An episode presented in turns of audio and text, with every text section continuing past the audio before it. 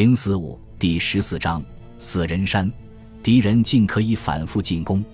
法兰西早已森严壁垒，更加众志成城。加里埃尼将军，自贝当以下，凡尔登战场的各级指挥官可没有霞飞这么乐观。皇太子的第二次进攻还远远没有耗尽动量，这次德军的增援部队正源源不断的开道。三月十四日是那年春天第一个阳光灿烂的日子，德军以六个师以上的兵力再次对死人山发动正面进攻。在法国人看来，德国人似乎愿意付出无穷无尽的人力和炮弹，日复一日的发动攻势，就为了拿下这块荒芜的小山丘。此后两个月里，在这片狭小的战场上，无休无止地重复上演着同样单调且致命的拉锯战。德军先花数小时实施饱和炮击，然后派突击部队对法军防线发动冲击。这里已经不存在真正意义上的堑壕了。冲上来的德军占领的所谓攻势，大部分只是连片的弹坑而已。孤立的一群群士兵们就在这里休息，也在这里阵亡，用手榴弹和尖镐保卫所谓的阵地。德国人在这里的处境并不比法国人好到哪里去。就算法军的炮火会暂时停歇，他们也没有材料来挖掘惯用的地下突击壕。德军进攻的势头一旦耗尽，法军总会在二十四小时之内发动反击，在布鲁森林的法军炮群支援下，把残余的德军再次赶出阵地。这样的往复运动就像涨潮，浪奔浪回。德军的汪洋大海总能比上一次前进的多那么一点点。可是，为这么一点点的进展，付出的代价是巨大的，双方的伤亡直线上升。当时，伦敦的《陆地与海洋》杂志刊登了一幅题为《凡尔登进攻死人山》的漫画，上面德皇和皇太子挥舞皮鞭，把德军士兵往死神的血盆大口里驱赶。到三月底，德军伤亡八万一千六百零七人，法军伤亡八万九千人。虽然战场幅员狭小，可是中高级军官的伤亡率不亚于士兵。在三月中旬的战斗中，有一个法国师里的四名上校阵亡了三名。德国人在莫兹河左岸的战术形势越来越不利，这里没有便于施展渗透战术的森林和破碎地形。曾令法军闻风丧胆的火焰喷射器，现在成了德军的自杀武器。在开阔地上一出现，就会成为法军的狙击目标。法军怀着惊惧的心情，眼看着德军喷火兵背上的燃料瓶被一颗手榴弹或者炮弹弹片打破，然后把喷火兵自己点燃成一团满地打滚的火炬。有时候喷火兵受了伤，还会调转喷管对准自己的战友喷射地狱之火。而德军战术上最不利的一点。就是每次突击部队跃出战壕，冲进开阔地，发动正面冲锋时，都会遭到法军侧翼火力的严重杀伤。第五集团军起初是为了消灭右翼法军炮火而在莫兹河两岸同时进攻的，可是为此发动的侧翼进攻又被更靠右翼的法军炮火打散。这个炮兵群部署在和死人山地形相似的西侧山脊三百零四高地上。跟协约国以往历次失败的进攻战役一样，无论德军的进攻正面拉得有多宽，在突击部队侧翼总有那么一两挺可恶的法军机枪牢牢地钉死一个整师的进攻。你拓宽进攻正面，敲掉那挺机枪呢，新的正面又会有新的侧翼敌人火力点冒出来。这就像医生想要切除已经扩散的肿瘤一样。需要手术刀切除的部位，相较最早的癌症原发的扩展的越来越远，因此德军在数次强攻死人山失败之后，下决心要先拔掉三百零四高地。和往常一样，德军进攻初期，法军惊慌失措。德军第一次进攻死人山的时候，试图从东北方向迂回，几乎就成功了。这次进攻三百零四高地也一样。德军试图从西面迂回，德军选定的突破口在凡尔登突出部最西边马朗库尔和阿沃库尔两个村庄之间的地段，双方战线在这里经过埃斯森林的顶端向南弯折。在阿沃库尔森林的这段法军防线有一个危险的转折点，但法军自己对此有所防范，着力加强了此处的防御体系，布置了三道铁丝网，纵深五十码，掩护着隐蔽的很好的碉堡工事。这里是莫兹河左岸最强固的法军阵地，但对德国人来说，这里是攻占三百零四高地的关键，而三百零四高地又是攻占死人山的关键。死人山呢，又是攻占莫兹河右岸的关键。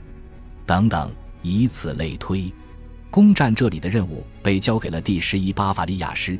这个师刚刚在冯马肯森指挥下，在塞尔维亚和加利西亚战役中大显身手。师长冯克诺伊索将军在攻占俄国要塞普热梅希尔之后，获得了功勋勋章。勤奋的巴伐利亚人为这次进攻进行了长时间的精心准备，照例挖掘了很深的突击堑壕，工兵还在法军防线地下挖了好几条埋雷的地道。法军对德国人的准备工作心知肚明，调来法国能找到的最大口径的迫击炮进行轰击。结果炸塌了好几条突击坑道，活埋了很多巴伐利亚士兵。此外，在进攻发起的关键时刻，至少一处德军埋设的地雷没能炸响。但以上这一切准备工作都不重要，德军以意想不到的方式出战告捷。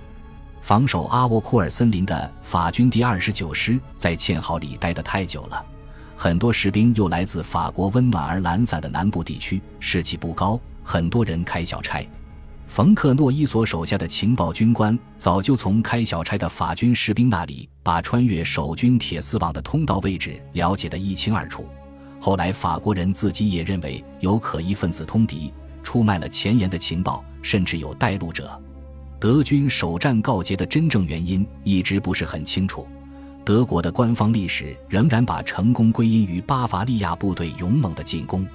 无论原因是什么。反正三月二十日上午，德军在发起进攻之后四个小时以内就占领了法军阵地，自己的损失可以忽略不计。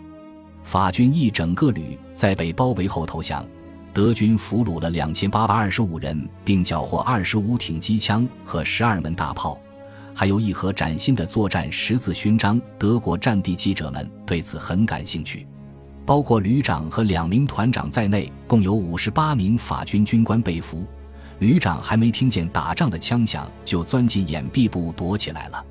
法国军政高层在听说阿沃库尔惨败后，受到了极大的震动。普恩加莱总统在日记里沮丧地写道：“又一次失败，显示这已经不是他第一次听到凡尔登前线士气崩溃的消息了。”在帕拉将军眼里。